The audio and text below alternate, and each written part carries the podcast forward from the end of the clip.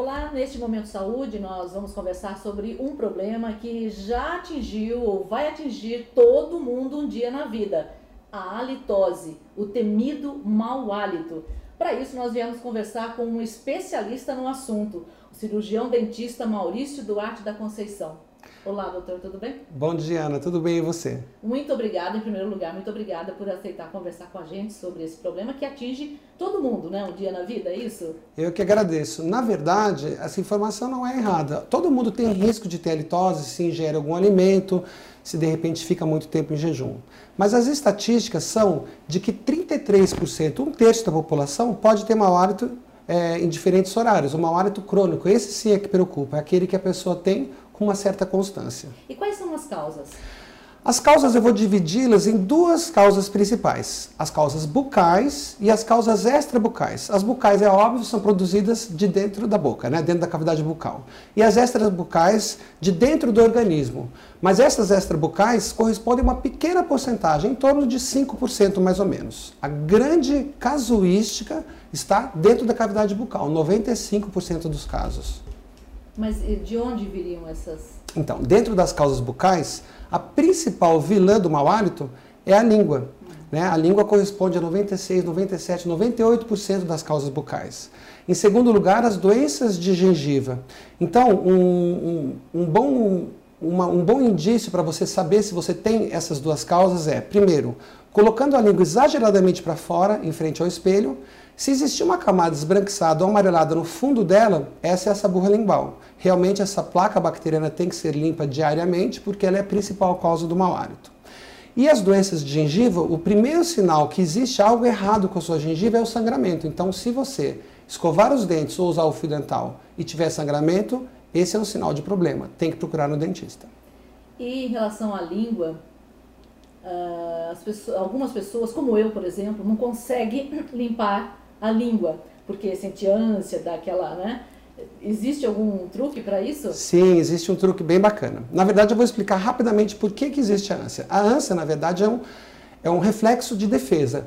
Se você é, corre o risco de engolir ou principalmente de aspirar algo que vá para o pulmão, a ânsia é um reflexo que coloca tudo para fora. Então, imaginando aqui que tá a, minha, a minha língua está aqui, você coloca ela para fora, o grande segredo é você imobilizar com uma gaze a língua, porque quando você tocar no fundo dela, ela vai tentar ter o reflexo da ânsia, mas você não vai ter, vai aumentar muito o conforto desse procedimento.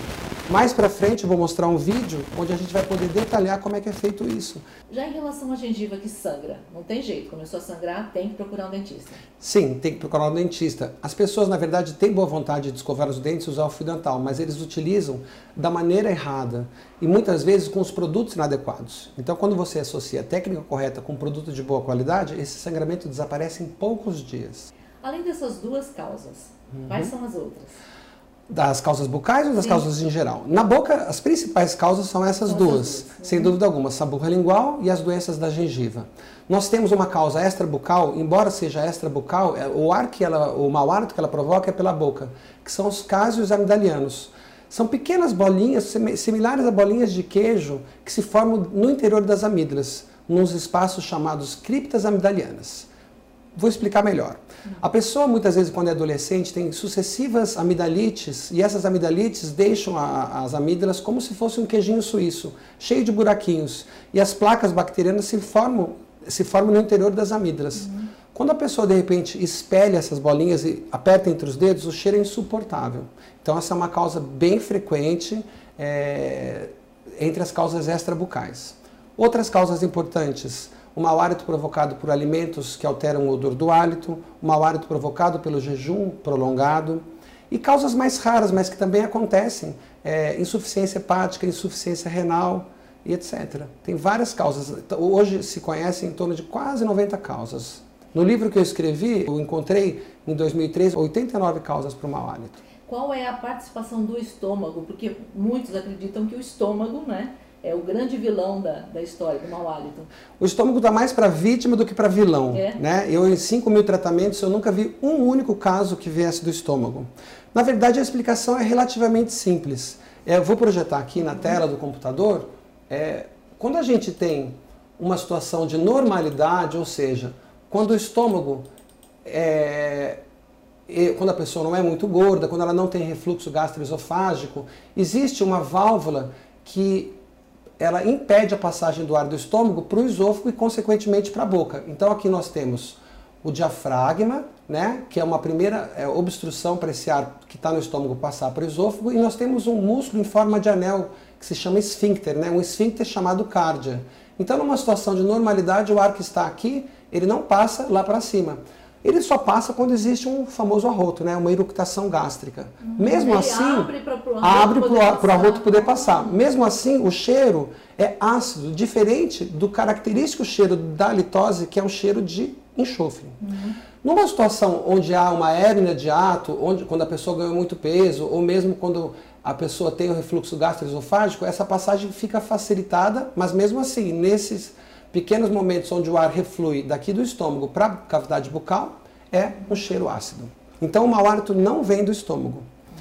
As pessoas, na verdade, têm esse, essa, essa convicção, essa crença, porque quando a gente fica em jejum, dá mau hálito. E quando a gente come determinados alimentos, também dá mau hálito. Para evitar esse mau hálito decorrente de muito tempo sem comer, não é? É muito tempo em jejum, qual seria uh, o tempo ideal entre uma alimentação e outra? Três horas? É, exatamente. Pode variar um pouquinho, mas o ideal seria entre três horas e meia, quatro horas, entre três a quatro horas. Então, toma café da manhã, almoça e janta. E se o espaço for maior do que 5, 6 horas entre essas refeições principais, come alguma coisinha leve entre as refeições. Pode ser uma fruta, um salgado, pode ser uma barrinha de cereal. Isso já é o suficiente para evitar o mau hálito. Outro detalhe, se for fazer exercício físico, o exercício físico também vai dar mau hálito pelo mesmo processo. Ele vai fazer com que o nível de açúcar caia e você começa a produzir é, esses, é, esses subprodutos que acabam alterando o hálito. Então, quando for fazer exercício físico, também comer algo leve. Bom, nós vamos encerrar esse primeiro bloco, voltamos já já com mais dicas aí e também vamos falar sobre os tratamentos para quem tem halitose, para quem tem mau hálito. Até já!